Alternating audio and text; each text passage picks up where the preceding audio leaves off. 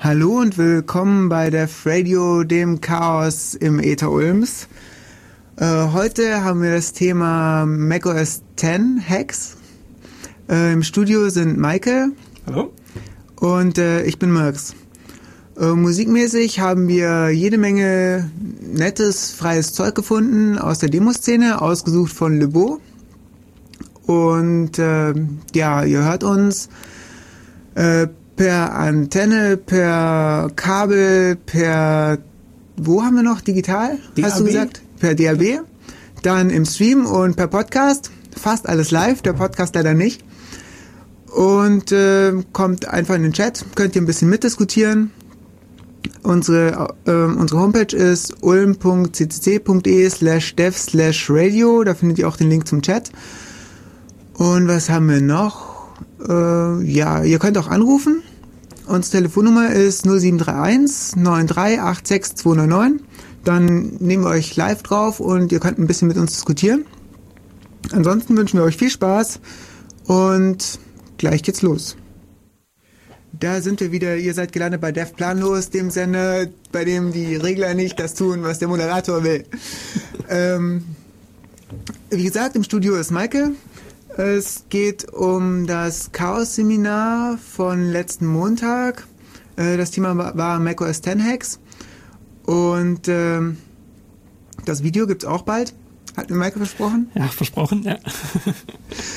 Ähm, ja, dann leg doch mal los, Maike. Ja, genau. Also, ähm, wie gesagt, wir hatten es letzte Woche schon als Chaos-Seminar und ich habe ähm, ja allgemein über macOS 10 Hacks ein bisschen geredet, von den kleinen äh, Easter Eggs, die man so finden kann, die Apple-Leute selber reingehackt haben, äh, bis hin zu ja auch ein paar böseren Sachen, die wir da besprochen hatten, zum Vergnügen aller Anwesenden und ja, davon berichten wir heute ein bisschen und äh, dass ihr auch was zu lachen habt. Ähm, ja, machen wir vielleicht äh, einfach wie beim Seminar auch mal ein bisschen zum Eingewöhnen, zum Aufwärmen, äh, mit ein paar lustigen Sachen anfangen. Ähm, macOS 10 an sich, also für die, die es nicht kennen, das ist ein Betriebssystem, ähnlich wie ja, Windows, Linux, so auf der Ebene. Ähm, läuft nur auf Apple-Hardware von der Firma Apple. Ähm, ist äh, halb Open Source und halb Closed Source. Ähm, sprich, die unteren Ebenen, die Darwin-Ebene ist, ist Open Source. Äh, und äh, alles, was mit äh, grafischen Tools zu tun hat, oben drüber, Aqua etc., das ist Closed Source. Sprich, man kann mit der äh, Darwin-Ebene äh, schon vom Prinzip her relativ gut äh, hacken, experimentieren etc., wenn man dann äh, auch äh, zum Beispiel einen eigenen Kernel sich bauen kann, den man da äh, reinschieben kann, ähm, als Ersatz für den mitgelieferten Kernel. Ähm, aber auf den oberen Ebenen kann man üblicherweise nicht so sehr viel machen, bisschen- das ist zumindest die landläufige Meinung. Ähm, aber wenn man sich ein bisschen in den Innereien von diesem System auskennt, kann man da durchaus sehr, sehr viel machen. Auch äh, trotz der Tatsache, dass an und für sich der Source closed ist und man da eigentlich nicht wirklich reingucken kann. Ähm, auf der untersten Ebene ist es ähm, äh, relativ easy. Ähm, also die, die ganz, ganz kleinen Hacks, die fangen schon an in der GUI, da muss man gar nicht mal groß in Innereien rumwühlen. Ähm, und zwar gibt es äh, von Programmen, die äh, in macOS 10 äh, ähm, existieren, ähm, sogenannte .app Contents. Das heißt, Programme, die man sehen kann in macOS 10, sind in Wahrheit keine ja, äh, festen Einheiten, sondern es sind ähm, in der Regel Ordner. Ähm, in die kann man reingucken, sogar richtig schön mit äh, über die GUI. Ähm, und zwar mit der rechten Maustaste. Dann gibt's ein Feld, das nennt sich Paketinhalt anzeigen.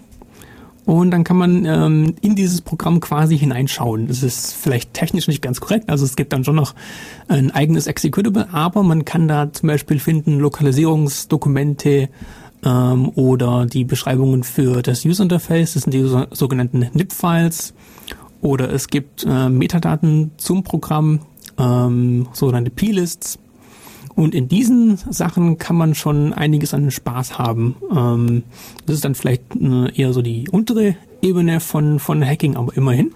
Da hatten wir dann beim Chaos-Seminar ähm, live gezeigt, wie man beispielsweise ähm, äh, Strings aus Programmen äh, nehmen kann und durch andere setzen kann. Wir hatten dann äh, uns den Spaß erlaubt, mein äh, kleines Notebook zu einem Doppelprozessor Dual Core Power Mac G6 zu machen, indem wir einfach so einen Textstring mal ausgetauscht hatten. Wann kommen denn die Doppelprozessor Dual Core G6 Notebooks? Ach ja, Salz in meine Wunden. Ne? ja. Entschuldigung. Das ist, ja, Moment mal, hm, so gesehen kommen die 2007, nehme ich mal an. Denn, äh, so wie ich Apple kenne, werden sie einfach, also äh, als Hintergrund für diejenigen, die diesen Insider-Gag nicht kennen, äh, Apple wechselt die Prozessorarchitektur von PowerPC, die sie jetzt hatten, ähm, auf äh, Intel-Prozessoren im nächsten Jahr. Ähm, das heißt eigentlich, naja, hm, ja, ein kompletter 180-Grad-Schwenk in die andere Richtung. Allerdings, so wie ich Apple kenne, werden sie einfach die Intel-Prozessoren dann G6 nennen. Von daher ist es eigentlich kein Problem. ähm, ja, aber irgendwann nächstes Jahr in dem Fall. Also irgendwelche Jona-Prozessoren in, in Notebooks und was weiß ich, was sie dann in, in die Desktops reinsetzen. Hm. Man darf gespannt sein. Ja, man darf gespannt sein. Beziehungsweise, ja, man kann sich jetzt schon einen reinbauen in sein Notebook, indem man diese komischen Localization Strings einfach austauscht. Das ist ultra trivial. Da ist einfach ein, ein was war das, ein Prozentzeichen und ein S als Platzhalter für einen String. Ähm, das haben wir ersetzt durch, ja, einfach diesen Textstring, ähm, Dual Core, Dual Prozessor, bla bla und zack, bumm, äh, sieht man dann, wenn man äh, in der entsprechenden Stelle im System auf über diesen äh, äh, über diesen Macintosh geht, sieht man dann entsprechend diesen String und bumm. ja, da kommt die Frage auf, ob äh, diese ganzen Screenshots, die da im Netz rumgehen von ähm, ja, Leuten, die ähm, macOS 10 auf mhm. Intel-Prozessoren installiert haben wollen, also nicht auf den Entwickler-PCs von Apple, sondern auf äh, ihren eigenen Kisten, ob die überhaupt echt sind. Richtig, genau. Also die allermeisten von diesen Screenshots werden wohl entweder Photoshop-Edits sein oder solche Strings mal einfach irgendwie ersetzt oder sowas in der Richtung. Ich denke mal, ja, okay, inzwischen gibt's, äh, ja, ist es schon einigermaßen hm. Ja, es ist ein schwieriges Thema. So also richtig dürfen dürfen sie es ja eigentlich nicht, aber es ist, es ist, es ist inzwischen schon durchaus im Bereich des Möglichen sowas auf beliebigen Interboxen zum Laufen zu bekommen. Was nicht heißen muss, dass nachher dann das auch wirklich mit dem Release so funktioniert. Also da dürfen wir mal gespannt sein, ob Apple sich hier in die Niederungen des äh, TCPA herablässt und das alles hier irgendwie quasi verdongelt und gegen irgendwelche Trusted Computing Sachen verlinkt. Da sind wir mal gespannt drauf, was da uns noch blüht. Das klingt eklig. Ja, durchaus. um, ja, äh, also um das Kapitel noch fertig zu machen, wir hatten dann auch äh, noch äh, äh, mit dieser Interface-Geschichte nicht nur die Localization, Localization Strings verändert, wir hatten dann auch äh, richtig an den äh, GUIs noch ein bisschen gebastelt und zwar diese NIP-Files, die ich schon kurz erwähnt hatte, die für die äh, GUI-Definition da sind. Da hatten wir ein bisschen reingeschaut, äh, Buttons verschoben, äh, diese tollen User-Interfaces äh, geändert von Metal auf Aqua. Da ist Apple sich zurzeit selber nicht ganz einig. Es ist ein bisschen krank, was da zurzeit läuft. Äh, Apple an sich ist ja früher mal als äh, das äh, gelobte Land äh, in puncto Human Interface Guidelines äh, gepriesen worden, sind sie ja heute im Vergleich zu den anderen immer noch, aber äh, ihren eigenen äh, hehren Idealen sind sie beileibe nicht mehr treu. Man siehe das neue iTunes, äh, Plastic Metal oder was das sein ja, soll. Das, das hat Dark Metal oder Dark Plastic oder was auch immer. Ist, also vorher die, das einzige bisschen Konsistenz, das noch da war, war ja der Safari und iTunes. Das war beides Brushed Metal. Richtig und, und der, der Taschenrechner auch, der Calculator. Der Taschenrechner. Und iCal war auch Metal. Brushed Metal, ja. Äh, echt? Ja, die ganzen i-Apps, bis auf äh, gut iWork und und und ja, bei iWork war auch nichts im Metal. Es ist, es ist Chaos pur. Also früher hat es immer geheißen, Leute, macht, äh, haltet euch Aber Konsistenz pur, haltet euch in Aqua und macht nichts eigenes. Und wer macht jetzt am, die meisten eigenen Süppchen Apple selbst? Das iTunes sieht jetzt aus wie der iPod Nano, ne? Ja? Ja, ja der iPod Nano ist aber ganz schwarz oder ganz weiß. Ja, aber der hat in der gerenderten Variante, also dieses äh, QuickTime VR äh, diese Präsentation auf der Homepage von Apple. Mhm. Er hat da irgendwie ähnliche Buttons und äh, ja, also auch diese, diese charakteristische Linie für Plastik in den Buttons. Mhm. Und äh, ja, es sieht doch sehr ähnlich. Es hat ist natürlich nicht Metal, aber äh, sondern weiß oder schwarz, aber ansonsten erinnert doch ziemlich viel. Hm. Das ist mir noch gar nicht aufgefallen. Ne? Hm. Kann sein. Ah, ich habe keinen. Ich besitze keinen einzigen iPod, nicht mal irgendeinen alten. Das ist, das ist peinlich. Dafür produzieren wir Podcasts. Also immerhin, auch wenn wir keine eigenen iPods haben, immerhin haben wir einen Podcast. Das ist eigentlich sogar noch mehr Lied. Ja, unseren Podcast gibt's nämlich äh, auf unserer Homepage. Wenn ihr da auf das kleine Podcast-Icon unten rechts klickt, äh, sollen wir mal erklären, was ein Podcast ist?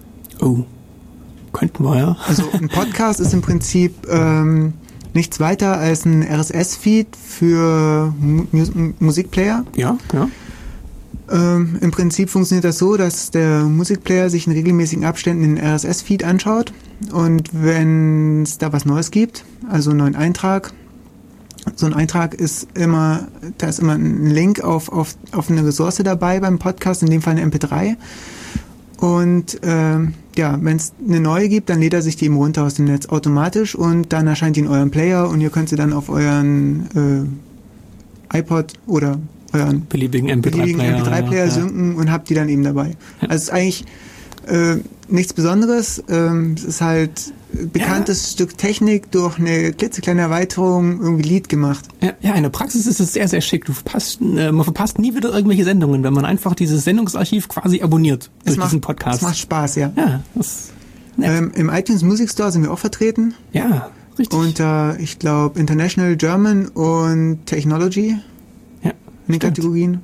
Ja, abonniert uns über den iTunes Music Store, damit wir in den Top 100 richtig weit raufkommen. Ja. Wie viele Hits muss man denn dazu haben? Oh, keine Ahnung. Ich weiß nicht. Gibt es Statistiken für, für Hörerstatistiken? Oh, keine Ahnung. Podcasts? Ich weiß es auch nicht. Müssen wir mal nachschauen. Hm. Hm. Gut, gut. Ähm, Musik? Ja, machen ja. wir ein bisschen Musik. Ja. Bis später. Willkommen zurück. Ihr seid bei Def Radio, dem Chaos im Ether Ulms. Und es geht um macOS X-Hacks. Zur Gast ist Michael Fari und er wird uns gleich was erzählen über macOS 10, 10, 10. Oh, äh, Nicht macOS X. ja, ich bin immer versucht, ich bin immer versucht X zu sagen, weil mich die Änderung des Nummernsystems mitten in der Versionsgeschichte äh, ja, ja. stört. Ja, dieses, dieses Version Scheme, diese Nummerierung von den Systemreleases, das ist einfach ein Drama. Das ist ein ähnliches Drama wie diese Interface-Geschichten, wo Apple sich nicht einigen kann.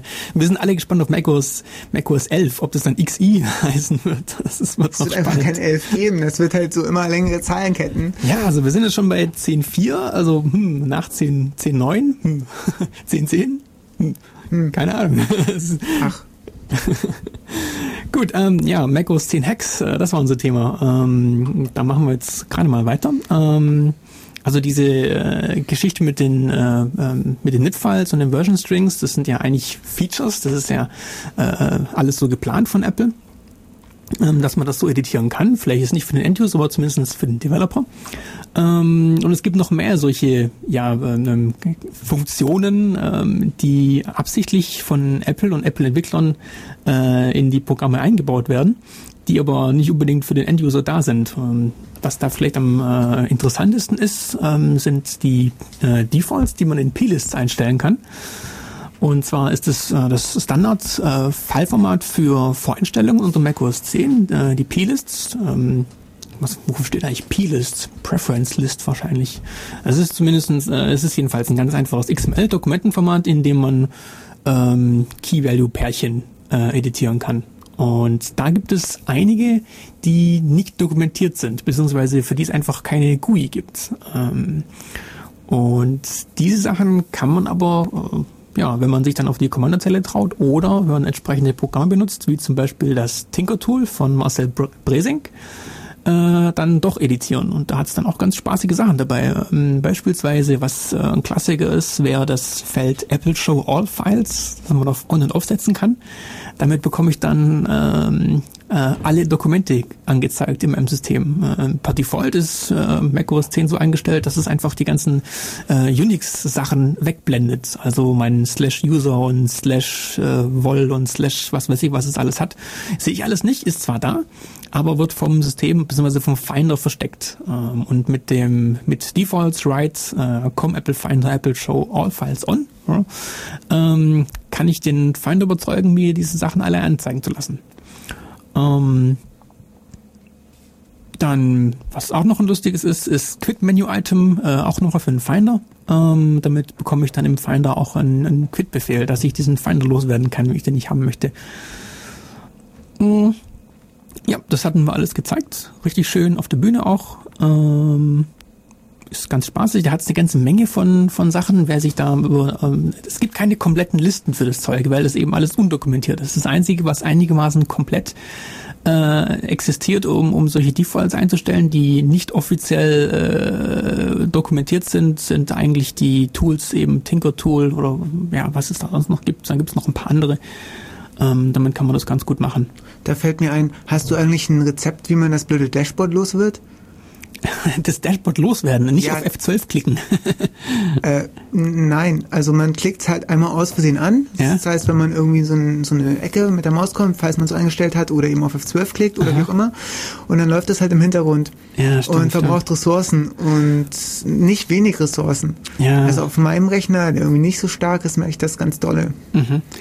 Mm, also meines Wissens gibt es offiziell keinen Weg. Man, du kannst natürlich jederzeit über äh, das Terminal gehen oder über das Programm Aktivitätsanzeige heißt es, glaube ich, auf Deutsch. Nee, da steht nicht das drin. Ding killen. Da steht es nicht nein? drin, nein. Oh.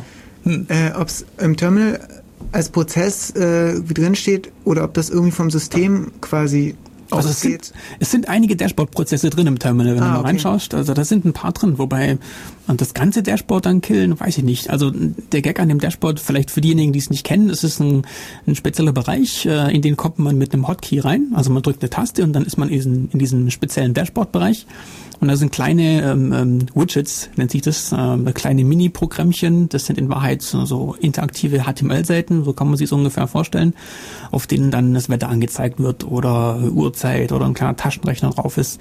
Und diese Dinger sind jeweils eigene kleine Programme und die brauchen natürlich auch jeweils ähm, für sich entsprechend nochmal einen eigenen kleinen Adressbereich mit Speicherzuweisung und allem drum und dran. Und wenn dann nochmal irgendwas mit JavaScript drauf läuft, was sich alle paar Sekunden äh, updatet, dann äh, braucht es auch alle paar Sekunden nochmal kurz irgendwie CPU-Zeit und das ist, das, ja, für nichts eigentlich, weil wenn man wieder aus dem Dashboard rausgeht, hm, ja, könnte das eigentlich auch sterben. Ja, genau. Aber es gibt, glaube ich, keine offizielle, äh, kein offizielles Interface, um das wirklich zu beenden. Man kann es nur ausblenden und einblenden. Das ist, ja, hm. ist einfach so. Oder Schade. man geht eben dann ins Terminal und killt das Zeug. um, ähm, ja, äh, ich muss mal schauen, wo ich war. Äh, verlautet Dashboard und Top. Ja, ich bin der, der immer unqualif mit unqualifizierten ja. Zwischenkommentaren den Redefluss unterbricht. ja, ja, ey, passt. Apropos passt. unqualifizierte Zwischenkommentare. Kommt doch einfach in den Chat oder ruft an. genau, ruft an. Sorry. Ähm, ja, ähm, ich könnte noch was über Easter Eggs erzählen. Das, da, damit hätte ich eigentlich weitermachen wollen. Ähm, also äh, äh, über diese undokumentierten Features hinaus ähm, gibt es noch mehr Überraschungen, die Apple-Entwickler selber in die Software reinbauen. Beziehungsweise äh, da muss man jetzt eigentlich eher sagen, gab es, denn inzwischen gibt es äh, äh, die sogenannten Easter Eggs gar nicht mehr so häufig im System. Das war in der guten alten Zeit von macOS Classic, sprich macOS 6, 7, 8, 9 ähm, da hat's die an allen Ecken und Enden gegeben. Ähm, und zwar sind Easter Eggs versteckte äh, Grußbotschaften von den Entwicklern der Software. Äh, soll heißen, beispielsweise ähm, gab es als Klassiker die äh, berühmten Modifier Keys, also Shift oder Command oder die Alt-Taste, die man gedrückt hält, während man äh, den Menüpunkt äh, About aufruft, also über dieses Programm aufruft und dann kommen nicht irgendwelche klassischen Copyright-Strings oder was weiß ich, Firma so und so, sondern dann kamen äh, geheime Botschaften oder ja, relativ geheime Botschaften, Grüße von den Entwicklern. Da kamen dann irgendwelche Fotos, irgendwelche Namen, teilweise die ganz die ganzen Professionellen haben dann richtige Spiele da eingebaut. Es gab im Finder mal eine Zeit lang so ein Breakout-Spiel, wo man dann ähm, keine Klötzchen äh, wegschießen musste, sondern ähm, die Programmierer. Ja, genau. Die Namen von den Programmierern cool. standen dann da, äh, alles schön aufgereiht und man konnte mit diesen äh, mit dem Ball dann hier drauf rum äh, rum äh, klopfen und dann diese Klötzchen, diese Namensblöcke zerhauen. Das war einfach herrlich. Also es ist einfach klasse. Ja, aber heutzutage gibt es nicht mehr so oft. Beziehungsweise ich habe ich hab nur einen, ein Easter Egg gefunden im, in macOS 10, der einigermaßen publik ist. Und zwar ist es im, im Mail-Programm. Äh, da haben sich äh, einige Entwickler mit ihren äh, Fotos verewigt. Und zwar ähm, ist da ein, ja, ein, ein Sample-Bild, ein, ein, ein Demo-Bild für äh, Gesichter, die man einblenden kann in, in, in Mail. Und das ist ein Feature, wenn man die Leute kennt, die einem eine E-Mail geschickt haben und die im Adressbuch registriert sind mit ihrem Instant Messenger äh, ähm, Namen, dann kann Mail automatisch den äh, Namen einblenden und den Online-Status inklusive dem Bild, dem Buddy-Icon, was diese Leute da haben. Und da ist ein, ein Demo-Bildchen drin im, im Mail, in diesem äh, .app-Package äh, drin. Und in diesem Bild haben die Leute über, über mehrere Ebenen, äh, so, so, ich, ich nehme mal an Photoshop-Ebenen, das ist eigentlich ein TIFF, aber ich nehme an, dass das Ebenen sind. Da sind dann auch äh, die Bilder von, ich nehme mal an, Entwicklern mit drin, von zumindest irgendwelche Leute, die man sonst im normalen Gebrauch nie sieht und die offensichtlich Entwickler sein müssen. Und das ist das einzige Easter Egg, das ich überhaupt noch finden konnte, während zu früheren Zeiten äh, zu macOS 7, 8, 9 Zeiten wirklich an allen Ecken und Enden solche Bilder drin waren. Warum jetzt eigentlich nicht mehr? Ja, es ist, es ist ja, die sind gestieft worden. es ist, das, äh, das passt angeblich nicht zur Corporate Identity, dass hier so subversive Programmierer irgendwelche Grußbotschaften in die Software reinbauen. Eigentlich äh, so von der alten Zeit her würde es gerade wohl gut passen, dass subversive Leute da äh, kleine nette Botschaften reinpacken oder ganze Spielchen. Aber nachdem Apple ja in letzter Zeit wieder im Massenmarkt erfolgreich sein will und sich da groß anstrengt, ähm, ja, ist da wohl einfach die Policy geändert worden. Oder böse Zungen behaupten auch, dass einfach äh, äh, es unterbunden werden soll, dass Leute äh, weg äh, angeheuert werden von Apple, indem man einfach den Leuten verbietet, ihre Namen einzuschreiben. Das soll dann gefälligst nur noch stehen von Apple und nicht von so und so, so und so, so und so, wenn man dann Gefahr läuft, dass diese Leute abgeworfen werden. Oh je. tja, harte Zeiten, aber tja. Mm. Ja, die guten alten Zeiten. Hm. Machen wir Musik. Ja, genau. Re und willkommen zurück bei Def Radio. Ähm, heute geht es um macOS 10. Gut. macOS 10 Hacks. Kommt in den Chat ulm.cc.de slash dev slash radio slash chat und redet mit uns. Ähm, zur Musik noch eben, falls euch interessiert, was wir eben gespielt haben. Die Playlist gibt es kurz nach unserer Sendung äh, auf unserer Homepage ulm.cc.de slash dev slash radio. Und ähm, im Studio ist Michael und es geht jetzt weiter mit weiteren Apple-Hacks. Also wie ihr inzwischen erfahren habt, äh, hacken Apple-Leute auch durchaus ganz, ganz selber. Ähm, da hatten wir dann auch beim Seminar noch ein kleines Schmankerl, und zwar das Login-Window, das ist einfach zum Brüllen. Ähm, beim Booten von macOS 10 ähm, erscheint so ein tolles äh, Begrüßungsfenster mit einem kleinen Fortschrittsbalken. Die Frage ist, ob das ein Hack oder ein Workaround ist. Ja, also es hat zumindest einen gewissen Hack-Value. Also es ist, es ist ähm, ja, vielleicht sollte man das mal definieren. Ist euch schon mal aufgefallen, dass bei Tiger dieser Fortschrittsbalken beim Booten, also direkt bevor man praktisch den, äh, sein, sein, sein Desktop bekommt, äh, dass der viel, sich viel gleichmäßiger bewegt als noch bei Panther. Ja, gute Beobachtung, woran das wohl liegen mag. Also, um es einfach zu verraten, die Leute faken einfach alles nur komplett. Und zwar, es gibt ein Programm namens äh, Waiting for Login Window. Und dieses Programm zeigt einfach einen Fortschrittsbalken an. Ende. Bumm. Es schert sich einen Dreck um, was da wirklich hinter den Kulissen vor sich geht. Kann man das eigentlich ersetzen? Ähm, ja, ja, im Prinzip, ja, warum nicht? Ja, gute cool. Idee, ja, ja, ja, das, müsst, das, das könnten wir machen, ja, das ist eine lustige Idee. Da hätten wir dann bestimmt, äh, ja, dann, boah, da waren wir berühmt. ah, ja. Hey, das gibt, das, das öffnet unendlich viele Möglichkeiten. hm. Könnt Musik spielen, wenn er startet. Ja, ja gut, das ist eher, hm, was könnten wir noch machen? irgendwelche Lieden, Animationen, ja, Hacker-Socks und was das, das, das alles. Das Sport ja. abschießen. das Sport, genau. ja, also ihr merkt, man kann da einfügen, was man will. Es ist einfach ein Programm, ähm, das holt sich aus einem ähm, Dokument namens BootTime den, die Dauer des letzten Bootvorgangs und orientiert sich anhand dessen äh, daran, wie lange dieser Fortschrittsbalken angezeigt werden soll. Das heißt, es nimmt einfach diese Zeit her und sagt sich jetzt, okay, hallo, hier bin ich, ich zeige jetzt mal die nächsten 20 Sekunden oder die nächsten 5 Sekunden, zeige ich euch mal einen Fortschrittsbalken und was da im, im Hintergrund tatsächlich an äh, Fortschritt läuft im Bootvorgang, interessiert mich einfach mal gar nicht. Und das ist das Login-Fenster von macOS 10. Finde ich einen gelungenen Hack. Denn so an, an und für sich fällt es eigentlich keinem auf. Also Nö, mir ist aufgefallen, dass das gleichmäßiger. Ja, es sieht schön aus, ja. Es ist nett. ähm, das ist eine elegante Lösung für ein irgendwie ziemlich dummes Problem und hat äh, dementsprechend Hack Value, meines Erachtens jedenfalls. ich hatte mal äh, zur Vorbereitung für das äh, Chaos-Seminar eine Definition von Hack Value gesucht. Und ähm, das Einzige, was einer Definition ähnlich kam, war von äh, aus dem Jargon-File äh, eine Definition ähm, mit der vielleicht auch äh, unsere FreeFM-Hörer ein bisschen was anfangen können. Und zwar hat er sich dann bei der Definition auf Louis Armstrong bezogen. Der meinte, ja, äh, wenn jemand fragt, ähm, äh, wozu Jazz gut ist, dann hat er einfach, äh, dann, dann kann man es ihm auch nicht erklären. Also Hack Value ist einfach, sind einfach coole Dinge, die einfach ja, Spaß machen oder vor denen man sich verneigt oder die einfach äh, um die Ecke gedacht sind. Ja, ich weiß jetzt noch nicht, ob ich mich vor diesem Fortschrittsbalken Workaround verneigen hey, sollte. Es ist cool. Für mich ist es ein Workaround. Ja, okay, meine Güte. ähm, Gut, zugegeben. Hack Value hat es vielleicht, wenn man ihn ersetzt. Ja, stimmt, ja, stimmt. Das, das ist noch mehr. Vielleicht können wir euch ja äh, in den nächsten Tagen auf unserer Homepage was anbieten, um dieses äh, äh, Wait for Login äh, zu ersetzen und irgendwas Megalites dann reinzupacken. Der Radio-Werbung. Ja, der Radio-Werbung. ja, gut, gut. Oh, oh, oder aus irgendwelchen Filmen, diese tollen Hacker-Animationen, wenn sie sich dann mit irgendwelchen 3D-Programmen, oh, ich hacke mich in das System rein und dann ziehen sie auf ihrem Bildschirm irgendeinen komischen Blob auf und das war jetzt hier das Gehacke. oh, herrlich.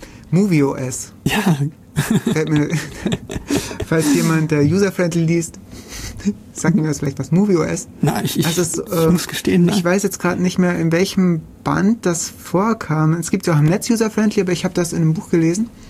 Äh, MovieOS, ich glaube, in The Root of All Evil. Ich bin mir jetzt nicht sicher. Auf jeden Fall ähm, ein Betriebssystem, das halt genau sowas macht, wie ähm, genau, was du eben gesagt hast, hm. was man eben im Film verwenden könnte und wenn man sich dann, also es ist ultra sicher, bis man Over, Override klickt. Ja, genau. Ein Override-Knopf, das ist gut. Und irgendwo ein Pi in der Ecke. Hm? Ja, das genau. kenne ich auch irgendwo her. Sowas, ja. oh, klasse. Also solche, solche, solche Sachen kann man auch an vielen Ecken machen im, in, in macOS 10. Also es gibt zum Beispiel auch ähm, in der Open Firmware gibt es eine Stelle, wo man ähm, den, die, diese Boot-Sequenz, also noch bevor dieses Login-Window kommt, ähm, gibt es ja schon ein, so, so einen Boot-Screen. Da war früher dieser Happy Mac drauf. Und in neueren Systemen ist da dieses, dieses Kreisel Dingens, ähm, so, so, so, so, ein, Wartesymbol. Und das kann man angeblich auch austauschen. Habe ich jetzt auf meinem Rechner noch nicht gemacht, aber da gibt's beispielsweise auf resexcellence.com, das ist eine ziemlich bekannte Seite, wo man solche Interface-GUI-Hacks runterladen kann. Da gibt's Anleitungen äh, und, und, und vorgefertigte Bildchen, die man da reinpacken kann. Also, also man kann das customizen bis zum bis zum geht nicht mehr. Open Firmware hattest du auch noch eine nette Spielerei, ne? Stimmt, ja, wenn wir gerade bei Open Firmware sind, das ist, ja, gut, gut. Ähm, wir hatten ein, ein, ein richtig klassisches Original-Pong-Spiel. Ähm, ist das eigentlich, das habe ich gar nicht gefragt, wollte ich aber noch, ist das eigentlich dabei? Nein, Oder hast nein, du das nein, raufgeladen? Ne? Nein, ähm, das ist raufgeladen und zwar kommt es von, ähm, von der MacHack. Also das war ein Mensch aus den USA, der hat das ähm, ähm, zusammengebastelt für eine Demo auf dem MacHack eigentlich sollte man zum Mac auch ein paar Worte verlieren. Die meisten Hacks, die, die meisten großen Hacks, ähm, nachher kommen wir auch noch auf die Firewall-Geschichten und äh, Mach-Injections, die sind auch alle auf dem Mac gezeigt worden. Ähm, das ist die äh, Hackintosh-Konferenz in den USA, in, in irgendeinem Kaff in der Nähe von Detroit, äh, am Ende der Welt. Und da treffen sich oder trafen sich bis vor kurzem einmal im Jahr die Leute nach der äh, Apple Developer Konferenz, nach der WWDC, haben sich da die richtig lieten Leute versammelt und dann ja kleine Wettbewerbe gemacht. Da wurde dann jeweils am Ende der äh, coolste Hacker ausgewählt und äh, aus in dem Publikum waren wirklich äh, äh, gute Leute drin. Da waren ähm, Quinn the Eskimo beispielsweise ist ein ganz berühmter, der ist äh, irgendein äh, riesenbekannter Mensch aus dem Apple Developer Technical Supports oder der Ranch-Typ war beispielsweise oder ist meistens da, glaube ich. Von Metroworks sind Leute da, also nicht nur irgendwelche äh, Szeneleute, ohne das jetzt abwerten zu meinen, sondern richtig Leute, die tagtäglich in den Sachen rumwühlen und richtig professionell da äh, ja auch mal abgespacedere Sachen machen dürfen, die sie im Alltag nicht machen dürfen. Und da lassen sie es dann raus und da kommen richtig coole Sachen raus. Daher ist auch der Open Firmware Hack. Das ist im Prinzip ein ganz normales Textfile, das legst du ab äh, auf deiner äh, Festplatte, auf der auf Root und äh, startest dann den Rechner neu und äh, hältst während dem Starten äh, die Tastenkombination äh, Command äh, Alt OF war das, glaube ich, für Open Firmware. Open Firmware ist OF, dazu braucht man vier Finger? Ja, vier Finger, richtig. Das ist Lied. ähm, damit kommt man in das Open Firmware. Das haben sie absichtlich so schwer gemacht, damit nicht irgendwelche armen Mac-User zufällig ins Open Firmware reinstolpern. Also wenn sie auf der Tastatur einschlafen, ist die Chance, dass sie in die Open Firmware reinkommen, eher gering. genau, richtig. Ja, äh, normale Mac-User würden sich nämlich sonst vielleicht erschrecken, das ist nämlich Text. Kaputt. Kaputt, genau. Oh, Hilfe. ja, da kommt ein schöner, großer, weißer Bildschirm und ein Prompt. Das. Quasi, genau. Ja, das ist äh, ein, ein Forth-Interpreter. Ähm, ja, Forth, F-O-R-T-H, das ist so eine Programmiersprache, ziemlich alt anscheinend. Und das ist die, die, das Interface für OpenFirmware. Das ist, äh, entspricht ungefähr dem, dem BIOS, was man vielleicht auf den ähm, allgemein geläufigeren PCs so kennt. Und ja, da kann man dann jetzt entsprechend auch Spaß haben. Und was wir gemacht haben, was äh, ein Hack von der MacHack war, war einen File zu laden, das äh, diesen Fourth Code enthält, um Pong zu spielen. Das war dieses Textfile, das wir im Root abgelegt Richtig, hatten. genau. Ja, das sind dann zwei Befehle, irgendwie mit, was war das, äh, dir hd irgendwas und dann äh, boot Ja, genau, dieses Textfile. dieses Textfile, genau. Genau. Und dann hat man eben dieses Pong gespielt, ganz ohne Betriebssystem drunter, sondern halt einfach nur direkt auf der Hardware. Richtig, keine Threads, Ja. kein, keine Preemption, nichts. Auf dem Forth-Interpreter eben, der in der Ja. Firmware drin steckt. Ja, aber wir hatten, wir hatten alles. Wir hatten ähm, äh, ähm, Input, also Tastatur hatten wir, wir hatten Output, wir hatten Video äh, komplett, sogar auf den zweiten Bildschirm raus, auf den Beamer. so Das war ein, Ausgang für den Beamer. ja, und für sich war es Hat Spaß klasse. gemacht. Sound hatten wir nicht, leider. Ja, stimmt, Sound hatten wir keinen, der hat gefehlt. Ja, Ich habe versucht, den dazu zu simulieren, aber es hat nicht ja genau. Apropos Sound, wir machen ein bisschen Musik und sind gleich wieder da. Willkommen zurück, ihr seid bei Def Radio, dem Chaos im Ether Ulms. Ähm, es geht um macOS 10 slash X Hacks, Entschuldigung. es geht um macOS 10 Hacks.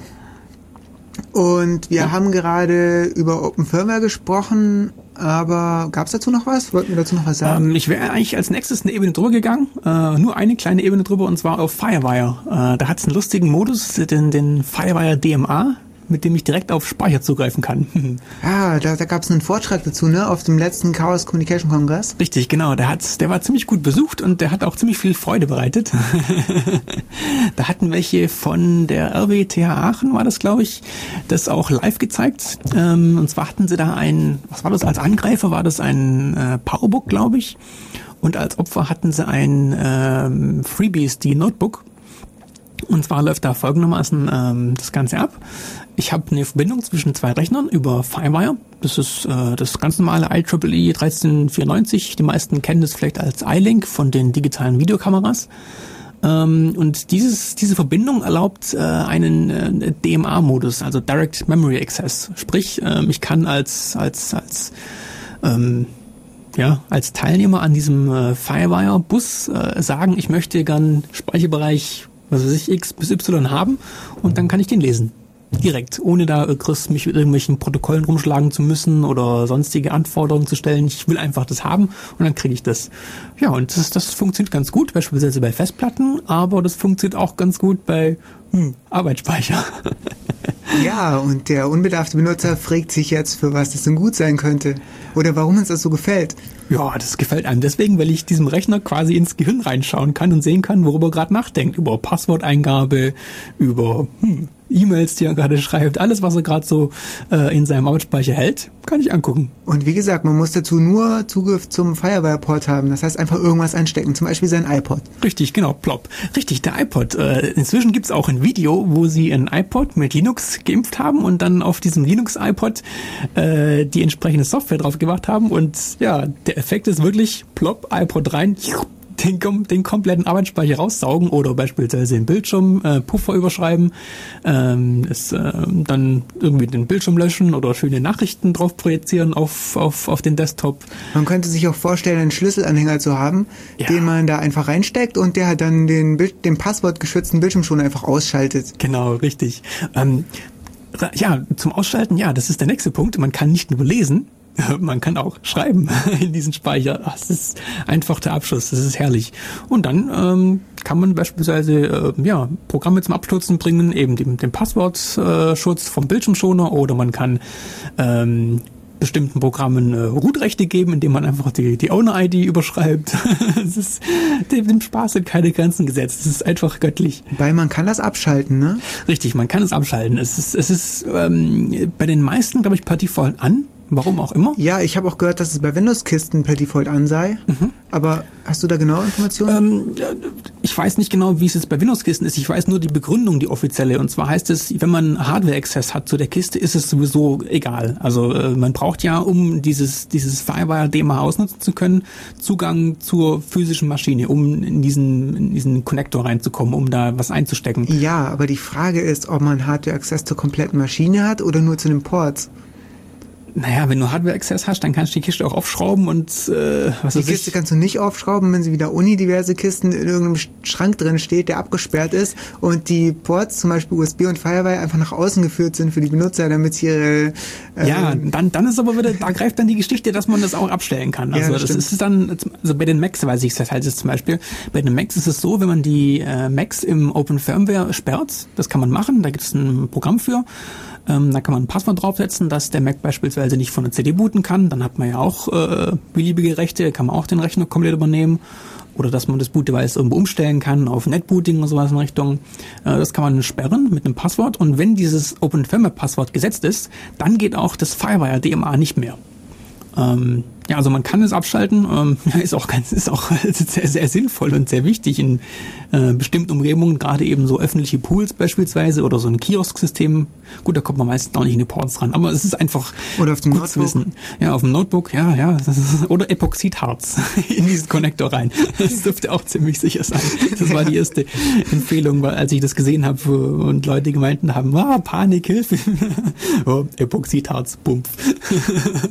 Ja gut, das schützt äh, effektiv vor allen Zugriffen auf den Firewire-Port. Genau. Zumindest hinterlassen sie Spuren, wenn sie versuchen einzubrechen. ja.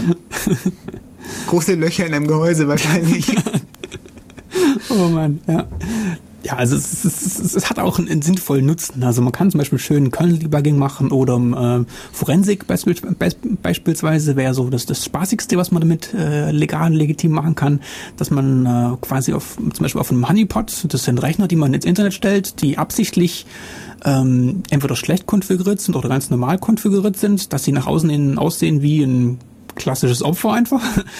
Und man wartet darauf, dass Leute versuchen, da einzubrechen, um dann zu lernen, wie ähm, ähm, ähm ja eben aktuell gerade Leute versuchen, in den Rechner einzubrechen. Und da kann man beispielsweise mit Firewire DMA dann ähm, in den Speicher reingucken, in den Rechner reingucken, ohne irgendeine, irgendeinen Hinweis äh, auf dem Rechner hinterlassen zu müssen, dass man gerade da drin rumfuhrwerkt und dass man da gerade beobachtet, was, was abgeht. Normalerweise ähm, hat man einen Honeypot in so einer Virtualisierungsbox. Man kann aber als Angreifer in den allermeisten Fällen mit Tricks äh, erkennen, dass man in so einer Virtualisierungsbox läuft. Bei Firewire DMA ist es nicht so. Firewire DMA ist komplett transparent, also der Rechner weiß überhaupt gar nichts davon, dass da gerade was ausgelesen wird. Ähm, und insofern kann man auch nicht sehen, dass man äh, als äh, Angreifer gerade beobachtet wird in diesem Honeypot. Was hältst du denn mal von einer Sendung über Honeypots? Ja, wäre auch nicht schlecht, ja. Aber da bräuchte man, also nicht ich. Ja, ja, ich, ich gut, auch ja, nicht, aber ja. vielleicht. Mal aufschreiben irgendwo. Ja, ja, mal notieren. Im Geiste notieren. Ja, ja. Ähm, ja, Musik oder? Ich hätte noch, ich hab noch so noch, viel Zeug. Es ja, ist, wir haben noch was Cooles und zwar äh, dieses, dieses mit dem Netzteil, dieses Teil. Also wir wissen nicht, ob das im Radio funktioniert. Im, im ähm, Vortrag, im Chaos-Seminar hat es nicht funktioniert. Und zwar geht es darum, äh, dass man äh, auf dem Apple mit dem Netzteil oder zumindest dem Teil, das da von dem Computer eingebaut ist, äh, anscheinend durch äh, ja, geschickte Lastenverteilung ähm, verschiedene Geräusche erzeugen kann. Und da haben wir ein Programm gefunden, das eine Tonleiter abspielt auf dem Was, ist das für ein Chip? Das Netzteil ist es nicht. Das Netzteil ist der weiße Klumpen. Ja, das muss irgendwas mit Strom zu tun haben. Also es ist, es, äh, die, die Erklärung, die der Entwickler von diesem Programm selber liefert, ist, dass äh, ja, Last erzeugt wird und dahingehend äh, ja hm, er eben diese Töne erzeugen kann. Je Also- nachdem, wie viel Last auf dem Rechner ist. Läuft es gerade? Ähm, ich habe es mal angeschmissen. Okay, ja, wir, ich probiere es jetzt mal. Wir ziehen das Mikro mal hoch, das jetzt auf Michaels Powerbook liegt, aber wir wissen nicht, ob es funktioniert, weil es extrem leise ist. Also mit, mit dem Ohr hört man es ziemlich gut, aber mit dem Mikro weiß ich nicht. Ich ziehe es mal hoch.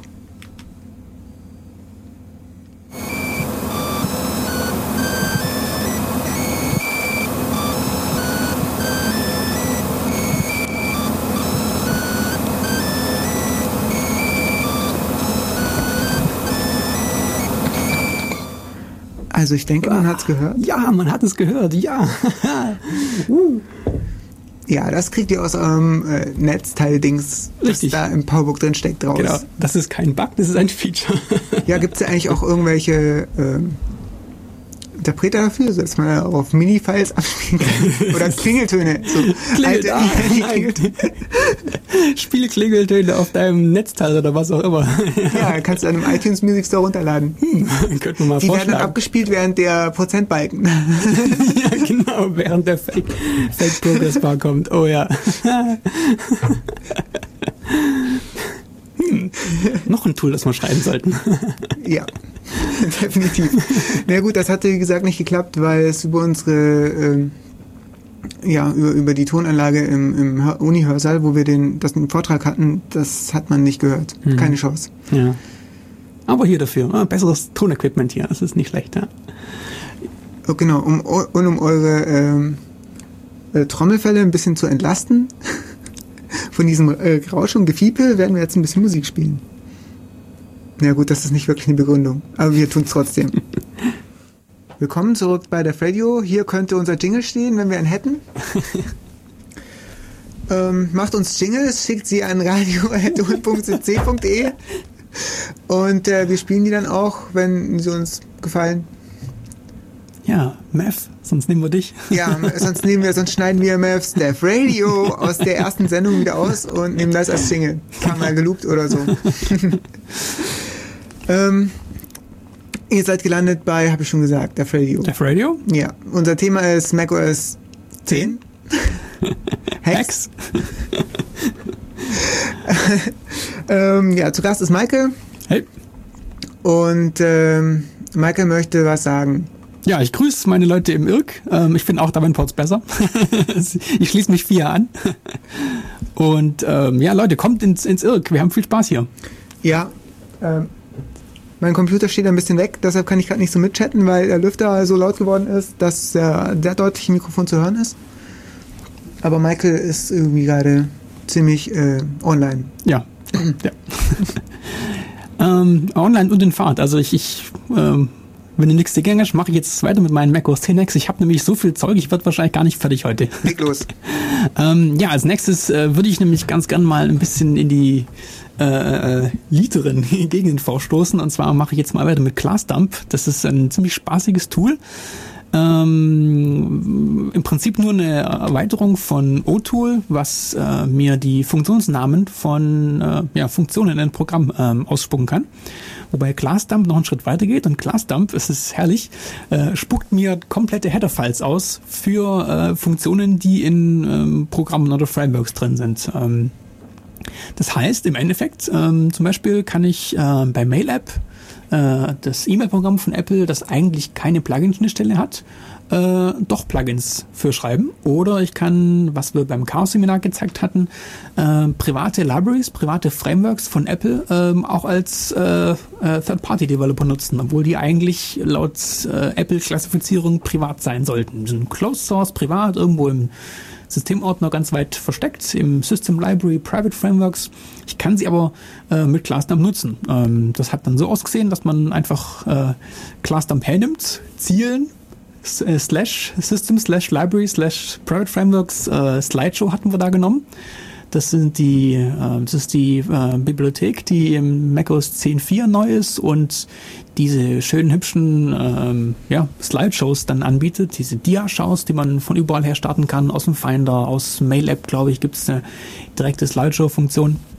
Und damit hatten wir uns äh, ein Header-File ausgeben lassen für dieses Slideshow-Framework.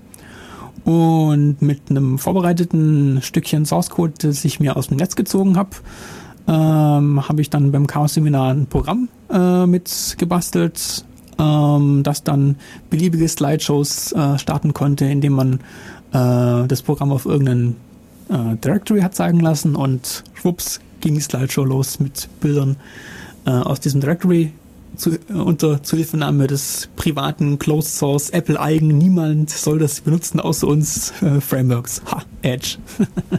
also ist klasse. Ja. Ähm, und wenn ich solche Sachen habe, ähm, sehe ich dann schon mal die ganzen, oder sehe ich schon mal viel von den, von den Innereien von Objective-C-Programmen. Ähm, es geht meines Wissens nur mit Objective-C-Programmen. Ich habe es fällt mir auf, noch gar nicht probiert mit äh, C oder Java-Programmen. Es könnte eigentlich auch mit C gehen. Hm, müsste ich mal testen. Ähm, und wenn ich diese Innereien schon mal vom Namen her weiß und ungefähr mir ja, eine Vorstellung davon machen kann, was und wie zusammenspielt, man hat ja die ganzen Funktionsbezeichnungen da, ähm, dann kann ich mit diesen Infos auch noch mehr machen. Und das führt uns jetzt direkt zum Highlight des Chaos-Seminars und zwar zu den äh, Mach-Injections, ähm, auch bekannt als Method Swizzling bei den Cocoa-Leuten. Ähm, ja, was geht da ab? Ähm, das ist ähm, eigentlich ganz einfach erklärt. Es gibt eine Funktion, das ist ein Feature in Objective-C. Ähm, das war ursprünglich mal äh, äh, auf, auf Klassen bezogen. Das hieß dann äh, Pose As. Ähm, dann konnte man eine Klasse äh, für eine andere Possess? Klasse. Ja, Pose, also posieren. Ach so, ähm. schade. Ich dachte, ja, Possess. Ja, Possess, ja, stimmt. Das ist, kommt, ja, vom Sinn her ähnlich, ja. ähm, äh, in, in äh, das Feature, was, was wir jetzt für die Mach-Injections nehmen, ist aber nur auf Methodenbasis, nur auf äh, Funktionsbasis. Das ist dann ja Method Swizzling äh, oder ähm, den Begriff, der sich jetzt in der Szene eher durchgesetzt hat, sind Mach-Injections. Das rührt daher, dass ähm, der Herr Rentsch, ähm, den hatte ich vorher schon erwähnt, auf einer Mac-Hack vor ein paar Jahren, das zum ersten Mal der breiteren, in Anführungsstrichen, äh, Mac-Hacker-Szene vorgestellt hat, äh, unter der Bezeichnung Mach-Injections, weil äh, ja, ähm, unter Mac OS 10 äh, sind Mach-O-Files die äh, Binary-Files für ausführbare Programme. Und ja, der Effekt, den man ja erzielt hier, ist, dass man sich in fremde laufende Programme reinpatchen kann. Also hier in das, in das ja, Executable sich reinpatcht, wobei nicht eben das Executable ähm, auf dem Filesystem, sondern im, im Speicher, im laufenden Programm. Das ist wirklich heiß. Also einem Programm, einem fremden Programm äh, im laufenden Zustand fremde äh, Methoden äh, einschieben zu können, ist einfach eine heiße Geschichte. Ähm, und um das zu illustrieren, was damit möglich ist, hatten wir äh, beim Chaos-Seminar ein Demo gemacht. Und zwar ist das äh, auch aus dem Netz gewesen von einem Menschen namens Braden. Ähm, und da hatten wir ein äh, Bundle zusammengebaut das über den Input Manager lädt. Das ist ähm, eine Funktion in macOS 10 auch. Das sind alles offizielle Features. Input Manager ist dazu da, um Erweiterungen reinladen zu können, die an der an Texteditierung äh, äh, ja noch extra Features einfügen können. Und über diesen Weg haben wir äh, ein Method Swizzling, eine Mach-Injection reinbekommen ins System. Und zwar ähm, hat die dann äh, ist die geladen worden bei jedem Programmstart über die Input Manager, hat äh, geschaut, ob das Programm, das gerade geladen wird, ähm, das Mail-App von Apple ist, also das E-Mail-Programm. Und wenn ja, hat es die Funktion, ich glaube, Send E-Mail überschrieben. Ähm, und zwar hat es äh, da nicht viel sonst gemacht. Es hat halt diese Funktion überschrieben, hat stattdessen sich selbst aufgerufen und äh, ähm, ich glaube, es hat äh, eine Funktion aufgerufen, mit der man Attachments einfügen kann. Und dann äh, ist es wieder ganz normal in den ursprünglichen Methodenaufruf reingesprungen. Hat dann ganz normal das Programm das äh, den Code ausführen lassen, der ursprünglich da ohnehin hätte ausgeführt werden sollen. Der Effekt ist folgender. Hm.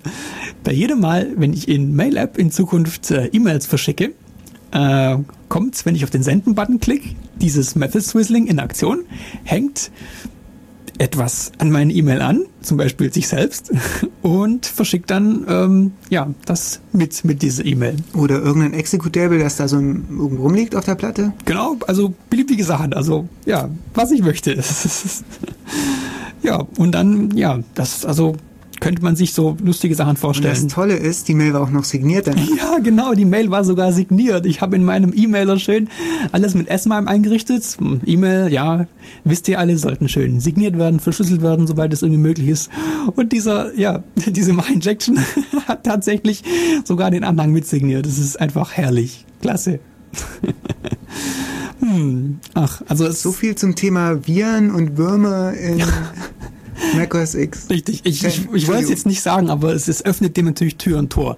Ähm, man muss vielleicht äh, zur Beruhigung sagen, äh, um solche Mach-Injections machen zu können, muss man als, als Wurm oder als Virus schon auf dem System drauf sein.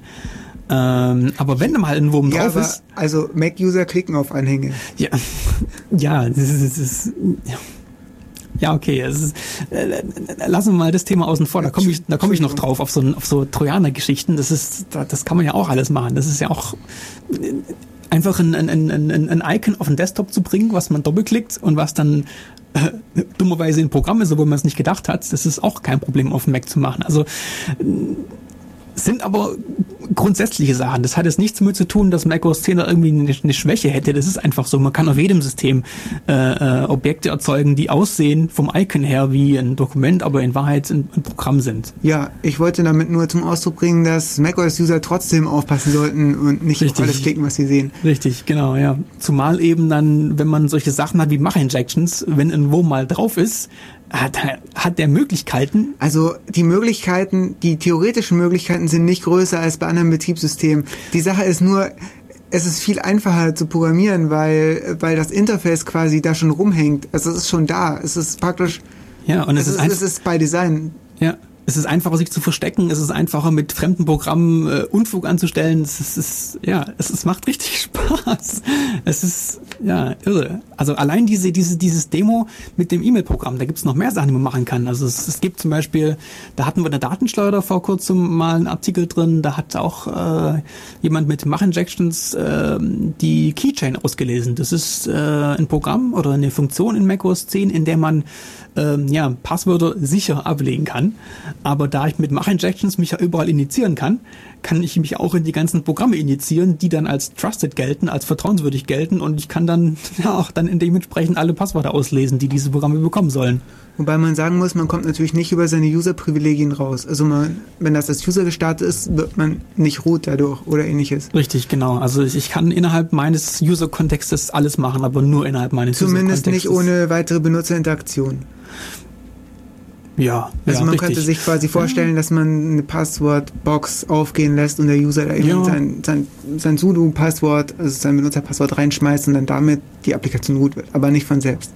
Richtig, genau, ja, aber genau, man könnte sich vorstellen, dass das Programm dann kreativ wird und solche Sachen dann auch tut. Sich irgendwo in den Hintergrund setzen, ein bisschen Ich glaube sowieso, dass Mac-User auf alles klicken, was für ein Passwort aussieht, der plötzlich aufploppt, weil ähm, gerade die, ich glaube, Panther auch noch, oder? Da, da, da ploppten teilweise Passwortboxen auf, also Eingabeaufforderungen ohne irgendeinen Grund, wo, weshalb die jetzt nun aufgegangen sind oder wer die nun aufgemacht hat oder ja, es, es ist nicht immer ganz ersichtlich für den Enduser, was jetzt äh, für was er jetzt sein Passwort eingibt. Genau, was wirklich kritisch ist und was nicht. Also es, es ist immer so diese Balance, die man treffen muss. Es ist gut, dass macOS 10 per Default äh, den Leuten keine Root-Rechte gibt. Also der Default-User, der ist zwar in den Sudos drin, das ist dann ja hat Admin-Rechte, ist in der Admin-Gruppe und ist in den Sudos drin, ist aber per Default kein Root.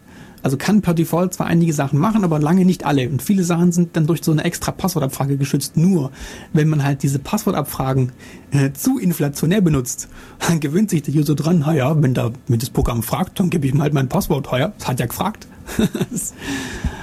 Ach ja. Machen wir ein bisschen Musik und lassen Gut. euch drüber nachdenken. Willkommen zurück bei Def Radio. Ihr seid gelandet bei einer ähm, relativ ähm, informativen Session über macOS 10. ähm, zu Gast ist Michael. Jo. Und es ging eben über äh, um Mach Injections, Genau. Methods, Whistling, ja. warum heißen die Dinger Mach Injections? Ja, ähm, Hat, hat das irgendwas mit dem Kernel zu tun? äh, ich glaube, ich habe es vorhin schon erwähnt, das ist das Fallformat, also unter Linux ist es zum Beispiel 11 Ja. und unter macOS 10 nennt sich das Ganze Mach-O, das ist das Binary-Format für Executables unter macOS 10 und unter Darwin. Ähm, ich nehme an, dass das daher kommt. Äh, ansonsten im Prinzip, die Cocoa-Leute haben eigentlich eher recht, man sollte das Ganze Methods Whistling nennen. Klingt auch irgendwie nett, aber aus irgendeinem Grund haben sich Mach-Injections durchgesetzt. Injection klingt auch irgendwie nicht schlecht. So in, initiieren. Das ist, wir hatten da ja beim Chaos-Seminar dann diese iTunes-Demo, wo wir iTunes an Python-Interpret initiiert haben. Das war zum Beispiel klasse. Das war richtig gut. Da habe ich plötzlich plopp. Ja, oder diesen Class, äh, Class Browser.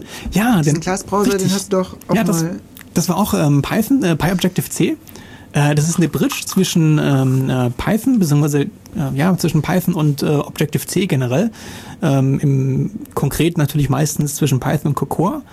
Ähm, hat äh, so im Alltag äh, den coolen Effekt, dass ich äh, Cocoa-Programme, also native, echte, schöne macOS 10-Programme, äh, ohne dieses dämliche Objective-C schreiben kann, was ich persönlich gar nicht mag, weil das, naja, gut, okay, wäre auch nochmal ein Thema für eine Sendung. Äh, zumindest kann ich dann darüber mit Python richtig schön ähm, ähm, äh, echte macOS 10 Programme schreiben, aber ähm, sie haben als Feature eingebaut auch diese schöne Injection API. Ich kann also dann äh, richtig toll ähm, ja, fremden, fremden Programmen äh, Methoden überschreiben und auch Code injizieren. Und das hatten wir beim Chaos Seminar live gemacht. Mit dem Class Browser unter anderem. das ist einfach toll. Da hatte ich dann plötzlich plopp innerhalb von iTunes einen schönen Class Browser, in dem ich äh, ja, alle Instanzen von irgendwelchen Klassen mir angucken konnte, die iTunes gerade so benutzt. War auch ganz spaßig. Aber die Methoden davon siehst du nicht, oder? Ähm, in dem Class-Browser hatte ich, glaube ich, nur die. Oh, ist schon so lange, schon so lange her. Weil, ähm, wenn du die Methoden weißt, kannst du die ja dann gezielt überschreiben. Ja. So wie ich das sehe, ist das ja im Moment nur so, dass du Methoden überschreiben kannst, wenn du weißt, wie die Methoden heißen, oder? Ja, richtig. Ja, ja. Das heißt, der Programmierer von irgendwie seinem, was weiß ich, Seriennummer, Check-Tool kann praktisch äh, sein Programm dahingehend obfuscaten, Mhm. ist praktisch Ja. unkenntlich äh, programmieren. Ja, das ist auch die einzige Möglichkeit, die sie haben. Da gibt's eine ganz süße Diskussion bei auf einem ähm, in einem Cocoa-Wiki, wo sich diverse Shareware-Entwickler darüber äh, aufregen, oh, Hilfe, wie kann ich nur mein Programm einigermaßen äh, sicher vor Hackern machen? hm, gar nicht. Das Einzige, was sie können, ist ja tatsächlich äh, halt zumindest mal die Namen unkenntlich machen. Ja, die Frage ist, inwieweit die Methodennamen als Strings drin stehen. Weiß ich nicht, muss man ausprobieren. In irgendeiner Form müssen sie drin stehen. Also sie teilen das Schicksal im Prinzip mit den Java-Leuten. Bei Java gibt es zwar jetzt meines Wissens keine Sachen wie diese Injections, aber Java lässt sich relativ gut dekompilieren. Und äh, um sich dagegen zu wehren, dass Leute dann den Code von diversen Java-Programmen einfach so klauen, gibt man da auch mit dieser Obfuscation vor. Das heißt, man ersetzt alle äh, Methodennamen und Klassennamen durch, was weiß ich, A, B, C, D. Ja, sie teilen das Schicksal auch mit den Perl-Leuten, denn unter Perl gibt es über, überhaupt keine Möglichkeit, den Programmcode effektiv zu schützen, sage ich jetzt mal. Zu verstecken. Es gibt einfach keine. Nein, es geht nicht. Es ist unmöglich. Tja, Zumindest, wenn jemand Software. was anderes weiß, dann möge er die, die Lösung bitte äh, ja, an radio.ulm.cc.de schicken. Äh, Es würde mich sehr freuen. Also, Richtig. Perl 2X ist keine Lösung. Warum kann ich demjenigen per Mail erklären, der Perl ist keine Lösung. Perl ist ja wunderlos. Es gibt übrigens auch so eine Cocoa Bridge für Perl. Ja, Ich werde den Link dann mal auf die Homepage tun. Ich habe ihn jetzt gerade irgendwie nicht. Äh, unsere alten Link, äh, unsere anderen Links werden wir auch alle auf die Homepage tun. Nach der Stimmt. Sendung. Zusammen mit der Playlist. Ja. Ähm, ja, äh, bevor wir jetzt hier zu subversiv werden und Leuten Angst einjagen mit den Mach-Injections, es gibt auch ein paar äh, nette Funktionen von Mach-Injections. Ähm, zum Beispiel, hm, Ja, man kann seine Programme irgendwie so erweitern. Ja, Plugin-mäßig, richtig. Ja, ein, was ich sehr, sehr nett fand, es gibt eine Integration von äh, SVN und CVS, das sind zwei Protokolle für Versionskontrolle, direkt in den Finder. Und das ist meines Wissens über Mach-Injections gelöst. Das heißt, die Leute haben dem, der, der, ich weiß gar nicht, was es ist, der, ich glaube, dem, dem Icon-Drawing, also der Funktion in, im Finder, die Icons malt, haben sie eine Methode reingeswisselt, die ähm, einen kleinen Badge anzeigen kann, ein kleines Label einblenden kann über das Icon drüber, wie der CVS-Status von diesem Objekt ist. Das fand ich zum Beispiel richtig schick. Das ist nett. Das ist richtig schön. Ja, genau. Vielleicht ähm, kann man den kompletten Finder mal irgendwie reworken. Wenn ja, wäre vielleicht nicht schlecht. Also es gibt sogar schon komplette äh, Ersatzprogramme für den Finder, weil der Finder zurzeit so ein bisschen die Achillesferse von macOS 10 ist. Also so Interface-technisch. Das ist einfach nicht schön, was. Aber es ist begrenzt schön. Es gibt viele nette Sachen, aber es gibt auch ein paar Sachen, wo man sich als Interface-Guideline-Jünger äh, ein bisschen an den Kopf greifen muss. da gibt es auch mehr. Ja, ich erinnere an den tollen PDF-Button. ja, oh Gott, ja, genau. Im Druckendialog oh. ist ein Button, der sonst nirgends im System vorkommt. Ja, wenn es ein Third-Party-Entwickler machen würde, würde Apple ihn lynchen. Dann würden sie irgendwie bei der nächsten Developer-Konferenz auf, auf der großen Bühne erscheinen nach dem Motto, ja, so macht man es nicht und was machen sie selber? genau so ein Button in ihren eigenen Print-Dialog. Ah. Aber macOS ist trotzdem viel besser als Windows. Ja, das stimmt. Also wenn es wenn es nicht nach wie vor das Beste wäre, würde ich es auch nicht benutzen. Also hm, ja. ähm, ja, ähm, ich habe hier noch, oh, ich muss mich sputen auf meiner Liste, da liegt noch jede Menge spaßige Sachen, die ich noch alle loswerden wollte eigentlich. Also, ähm, was ich hier noch habe, äh, wo wir es vorhin auch schon von hatten, sind die Trojaner. Ich hatte ja schon erzählt, dass Trojaner eigentlich auf jedem System möglich sind. Äh, denn im Prinzip, äh, sobald ich äh, für den normalen Enduser, der sich nicht für die Hintergründe interessiert, sobald ich für diesen äh, anfange zu abstrahieren und bloß noch Icons habe, statt irgendwelchen äh, Executables mit äh, diversen Flags für Schreibrechte, Leserechte etc., sobald ich sowas habe, kann ich auch mit diesen Ab Abstraktionsebenen äh, Unfug treiben. Ähm, Gerade eben speziell Trojaner. Klassischerweise sind es auf Windows beispielsweise irgendwelche was weiß ich, SCR, glaube ich, für Screensaver oder was es da alles gibt, oder halt Exe, was, was die normale Endung ist für ähm, äh, Programme, die dann irgendwie noch eine extra Endung haben, JPEG und dann denkt man, ah, das ist ein JPEG-Dokument und macht einen Doppelklick drauf und schwupps, hm, hat man ein Programm ausgeführt, was eventuell, ja, keine freundlichen Intentionen hat, um es mal so auszudrücken. ähm, und das geht natürlich unter macOS 10 auch. Wobei da vielleicht ganz spaßig ist, wir hatten äh, beim letzten äh, Chaos Communication Congress, beim letzten, äh, beim 21C3 in Berlin, ähm, der übrigens jedes Jahr stattfindet. Der nächste wird er im Dezember zwischen Weihnachten und Neujahr, der 22C3 in Berlin. Diesmal vier Sta Tage statt drei? Ja, genau. Aufgrund, also bis zum 30. einschließlich? Ja, aufgrund der äh, allgemeinen äh, allgemeinen Begeisterung einen Tag länger? Ja, es war einfach zu voll. Es gab zu viele, ähm, ja, zu viele Vortragende, es ging ein bisschen in die ja. Nacht rein. Ja, ich habe auch ein paar Sachen verpasst, weil so viel parallel gelaufen genau, ist. Da war so es gab viel zu viel parallel Content. und das ist jetzt ein bisschen weniger parallel, in einem Saal weniger. Ich glaube drei statt vier. Ja. Zumindest drei große statt vier. Ich bin mir jetzt gerade nicht sicher über die Einzelheiten. Mhm. Ähm, ja, und wie gesagt, einen Tag länger. Mhm. Größere Hörsäle sind gut, weil gerade der, die, die Session über macOS 10 Hacks, die es so beim äh, 21C3 gab, war komplett voll. Da hatten sie dann am Schluss, glaube ich, Leute abweisen müssen, weil der Saal einfach rammelvoll war. Und da hatten sie ähm, so einen äh, macOS 10 Trojaner in Anführungsstrichen oder Wurm hat er es dann sogar genannt, weil er da eine tolle SMTP-Engine eingebaut hatte. Super. Ähm, das hatte er dann groß irgendwie vorgeführt, äh, war in Wahrheit aber nur so ein, naja, so, so eine klassische Geschichte, dass ich einfach ein Programm habe mit einem Icon von einem PDF. Hm, super. Hm. Ähm, naja. Da hat sich aber im Nachhinein herausgestellt, dass ähm, Apple das auch macht. Und zwar schon vorher gemacht hat. Das fand ich einfach irre. Und zwar die README-Dokumente, also die, die, die Bitte-Lesen-Dokumente von iWork, sind in Wahrheit ja quasi Trojaner, um es mal so auszudrücken. Und, und zwar ist Apple hergegangen. Ja, äh Trojaner ja. im nicht schädlichen ja, Sinn. Ja, im nicht schädlichen wir wollen, Sinn. Wir ja, wollen niemand Angst machen. Also ja, es ist ein Feature, es ist sogar ein richtig schönes Feature, ja, wenn ich ehrlich bin. Und zwar, äh, man kann ja äh, Textdokumente eigentlich nicht lokalisieren. Ein Textdokument macht man auf und dann ist Inhalt da. So. Ja. Und was Apple gemacht hat, sie haben ein, ein, ein ja, ein, ein, ein Icon, das sieht aus wie ein normales Textdokument, ich glaube RTF oder PDF ist es. Und wenn ich darauf einen Doppelklick mache, dann erscheint äh, auf meinem Bildschirm, dann öffnet sich dieses Textdokument ganz normal in, in TextEdit und ähm, zeigt mir den Inhalt an. Aber der Inhalt ist passend, je nachdem, äh, mit welcher Sprache ich gerade arbeite. Sie haben also es geschafft, eine Lokalisierung zu machen von diesem README, indem Sie ja so eine Konstruktion gemacht haben, dass in Wahrheit ein Programm startet, schaut, welche Sprache habe ich in diesem System und dann entsprechend das richtige RTF aufmacht. In diesem äh, .app-Paket, was es in Wahrheit ist, sind nämlich alle möglichen Textdokumente drin in den verschiedenen Sprachen und ja, ich bekomme dann das Passende ausgeliefert. Also das ist auch nochmal eine richtig schöne, coole Funktion für diesen Mechanismus. Also ja, eigentlich ein schönes Feature. Hm. Ja, vielleicht sollte man vielleicht noch was äh, erzählen, was weniger Angst macht. Ne? Ja, das macht ja eigentlich keine Angst. Wieso Angst? Ne? Na gut, wenn, wenn nicht, dann habe ich noch mehr. Also äh, äh.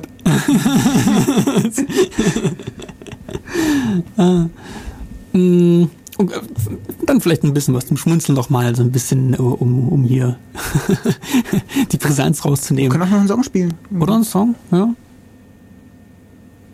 Wollen wir einen Song spielen? Spielen wir einen Song. Ja, spielen wir einen Song. Willkommen zurück im letzten Teil von Dev Radio. Unser Thema ist macOS 10x und Michael erzählt uns jetzt was über. Ähm, ich ich stehe schon wieder auf dem Schlauch. Ja. Mit was wolltest du? Wir wollten nicht wir wollten nicht bashen. Ja, genau. Das, da bemühen wir uns jetzt stark drum. Aber wir haben die ganzen Nicht-Bash-Sachen schon am Anfang vertan. Ja, genau. Also hm. wir hatten im, im, im Rahmen von unserem Chaos-Seminar sehr viele Sachen, sehr viele unterhaltsame Sachen gezeigt, äh, die sich aber vielleicht nicht unbedingt so eignen für den Podcast. Nein, Unser also, Chaos-Seminar gibt es als Video unter genau. äh, slash Chaos-Seminar slash ähm, 08 2005 irgendwas mit macOS X Hex ja. und da drin dann. Aber noch ist es nicht online, ja. aber es kommt demnächst. Ja, es liegt hier auf meinem, auf meinem Notebook noch und wartet darauf, komprimiert zu werden. ähm, ja, also ich erzähle noch ein bisschen spaßige Sachen, die wir entdeckt haben in macOS 10. Ähm, wo man vielleicht nicht unbedingt denkt, dass es so in der Form drin ist. wir hatten uns dann beim Chaos-Seminar nämlich unter anderem die Krypto-Ecken, hatte ich das da genannt, angeschaut. Also ähm, ja, kleine Ecken und Enden in macOS 10, wo man diverse kryptografische Protokolle finden kann, was da so gemacht wird. Das fängt an, ähm, ja, ganz, ganz in Anführungsstrichen trivial, wie jedes Unix-System das hat. Die klassischen Tools, OpenSSH, OpenSSL ist inzwischen, glaube ich, so gut wie überall drin. Ähm, dann geht es über äh, applikationseigene Lösungen. Zum Beispiel iTunes hat meines Wissens eine eigene Kryptolösung, um im äh, ähm, äh, ITMS, im iTunes Music Store, ähm, äh, verschlüsselte Musik äh, runterladen zu können. Das benutzt, glaube ich, ganz eigene Bibliotheken. Und dann gibt es die CDSA. Das ist die ähm, große Krypto-Infrastruktur in macOS 10.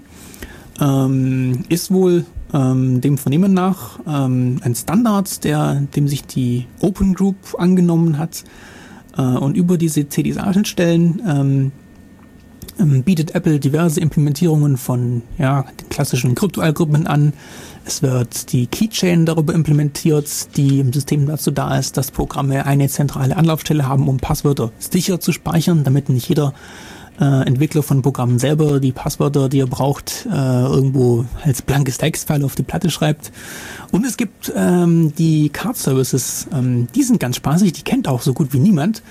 Äh, macOS 10 hat seit, ich glaube, macOS 10.2 schon ähm, Unterstützung für ähm, ja, Chipkartensysteme.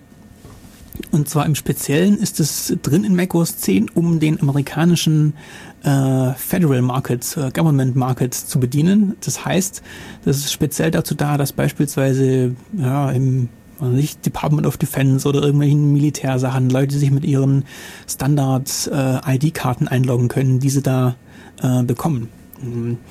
Da kann man auch äh, ja, reinschauen in die entsprechenden Ressourcen, die diese Cardstones mitbringen. Und da kann man als kleine Überraschung äh, lustige, witzige Icons sehen von diversen Standardanwendungen. Ähm, beispielsweise sind da US Coast Guard Symbole drin, da sind Department of Defense Symbole drin, da sind, keine Ahnung, US Marines Icons drin, etc. Äh, gehört, das, gehört das Zeug eigentlich mir, wenn ich das gekauft habe? Ich weiß es nicht, ob du da eine Lizenz hast, um das zu benutzen. Also es ist zumindest auf deinem Mac OS X-System mit installiert. Man kann zum Beispiel seine Homepage damit verschönern. ich glaube nicht, dass du das wirklich solltest. Aber im Prinzip drauf ist es. Also, hm. Tja, das fanden wir doch recht. Eine Homepage mit Symlinks auf diese Files. Stimmt, theoretisch. Ja? Keine Ahnung, ich weiß. Vermutlich eher nicht. Ja, also es, ist, es lohnt sich mal, diesen, diesen, diesen Slash-System, dieses, dieses Verzeichnis zu durchforsten nach, ja, potenziellen Spaß. nach Spaßpotenzial. Da ist durchaus auch mal was versteckt, was irgendwie für Erheiterung sorgen kann. Hm, ja, was hatten wir sonst noch? Krypto-Ecken? Ja, es gab mal einen, einen, einen bekannten, ja bekannt, also es war, ging ziemlich durch die Presse damals, äh, ein Fehler in macOS 10, wobei Fehler ist übertrieben, das ist Unachtsamkeit eigentlich. Äh, da wurden Passwörter nicht richtig aus dem virtuellen Speicher rausgepurcht und hatte dann den Effekt, dass Leute mit äh, Administratorrechten, also das geht nur, wenn man ohnehin schon root ist auf dem Rechner, dass diese Leute dann äh, den kompletten Arbeitsspeicher durchsuchen konnten, den Virtual Memory durchsuchen konnten und da dann Passwörter im Klartext gefunden haben. Geht das eigentlich immer noch oder? Ich habe es getestet unter macOS 10.4. Äh, ich habe bei mir die verschlüsselten, äh, äh, diese Funktion, dass man den äh, virtuellen Speicher verschlüsseln kann, nicht aktiviert weil das ziemlich auf die Performance drauf drückt. Ja. Und habe ähm, dann versucht, es so zu machen, wie das damals publiziert worden ist, mit diesem Durchforsten des virtuellen Speichers und es ging nicht. Also ich nehme an, dass Apple sowohl dieses Purging implementiert hat, dass Passwörter einfach nicht im Arbeitsspeicher, im virtuellen Speicher äh, abgelegt werden sollen, dass sie sowohl das implementiert haben, als auch dieses verschlüsselte äh, Virtual Memory dass sie sowohl als auch gemacht haben. Also es ging zumindest bei mir nicht mehr. Ich habe das gemacht, es ging unter 10.3, da habe ich es auch verifiziert, dass es so funktioniert hat. Unter 10.4 jetzt bei mir äh, bei dem Test nicht funktioniert. Ähm, ja, der Vollständigkeit halber, es gibt auch dann äh, als letztes, was ich hier auf meinen Slides äh, noch draufstehen habe, die ich auch beim Chaos benutzt habe, da steht noch äh, File Vault. Das ist äh, eine Verschlüsselung auf Filesystemebene wobei das ein bisschen schon getrickst ist, denn es ist eigentlich eine Verschlüsselung auf äh, Disk-Image-Ebene. Da wird das eigene Home-Verzeichnis, also der Bereich, in dem ich meine User-Daten habe, ähm, ähm, auf dem Filesystem äh, ersetzt durch ein Disk-Image und dieses Disk-Image ist komplett verschlüsselt. Das Disk-Image wird dann quasi gemountet, oder? Richtig, also er mountet das Disk-Image auf diesen Mount-Point äh, slash users slash und dann mein Username. Ja. Äh, da wird das, das Image reingemountet und das ist komplett verschlüsselt auf, auf, auf Disk-Ebene, auf ja, Disk-Image-Ebene. Ähm, das ist ganz, ganz nett, gerade für Leute wie mich, die mit dem Notebook unterwegs sind. Gut, okay, ja, wenn ich das Notebook verliere, ja, hm, tragisch genug. Ähm, und da kann man dann das äh, Hauptverzeichnis komplett ähm, verschlüsselt halten. Das ganz interessant. Oder man kann, ähm, was vielleicht im Alltag äh, äh, praktikabler ist, wenn man nicht das ganze Home-Verzeichnis verschlüsselt haben möchte, auch ganz normale Disk-Images anlegen, die vielleicht nur 10 MB groß sind, die dann auf einen USB-Stick passen und dann da sensible Daten reinpacken. Das ist zum Beispiel auch eine nette Option. Ähm, ja, solche, solche Bugs wie dieses Virtual Memory Zeugs gab es äh, durchaus äh, schon ein paar Mal. Also es ist auch macOS 10 ist nicht gefeit vor ähm, äh, ähm, äh, Bugs, wie in jedem System. Ähm, da gab es dann zum Beispiel manipulierbare Playlists oder File-Server, die ähm, ja, mehr erlauben, als sie erlauben sollten. Dagegen ist macOS 10 auch nicht gefeit. Ja, äh, wenn euch das interessiert, was es da so gab, dann lest doch einfach mal die Security-Updates durch. Die gibt es bei Apple äh, auf der Homepage, nicht wahr? Ja, da machen wir dann auch einen Link auf die Def Radio Homepage zu. Das ist äh, eine Tech-Note, wo schön aufgelistet sind, was dann so gefixt worden ist in den letzten paar Patches. Genau. Ist ganz spaßig. Ja, ich würde sagen, wir sind schon wieder um. Unsere Sendezeit ist äh, ja fast vorbei. Wir wollen noch einen Song spielen und Tschüss sagen. Tschüss. Tschüss. nein, nein. Also, äh, wenn ihr mit uns darüber reden wollt, dann kommt doch einfach zum Montagstreff. Stimmt, Infos ja. auf der Homepage ulm.cc.de. Also, das treffen wir uns in der Uni in einem Raum, der heißt Café Einstein, bestellen da Pizza und reden so ein bisschen über das, was so die Woche passiert ist. ähm, ja, falls ihr Anregungen habt zur Sendung, ähm, schreibt die entweder per E-Mail an radio.ulmcc.de oder in unser Gästebuch. Falls ihr unseren Podcast gehört habt und ihn irgendwie gut fandet, schreibt doch einfach auch in unser Gästebuch. Wir freuen uns über jeden Eintrag. Dann wünschen wir euch noch einen schönen Sonntag. Bis in zwei Wochen dann wieder. Da gibt's äh, die Def Radio äh, Sendung mit dem Titel Freaks. Es wird sehr spaßig, sehr spannend, an dem Ter äh, Termin nichts vornehmen. Wir haben tolle Musik und wir haben auch einen ziemlich tollen Inhalt. Ja, so viel Genau. kann ich schon mal verraten. Und tschüss. Ciao.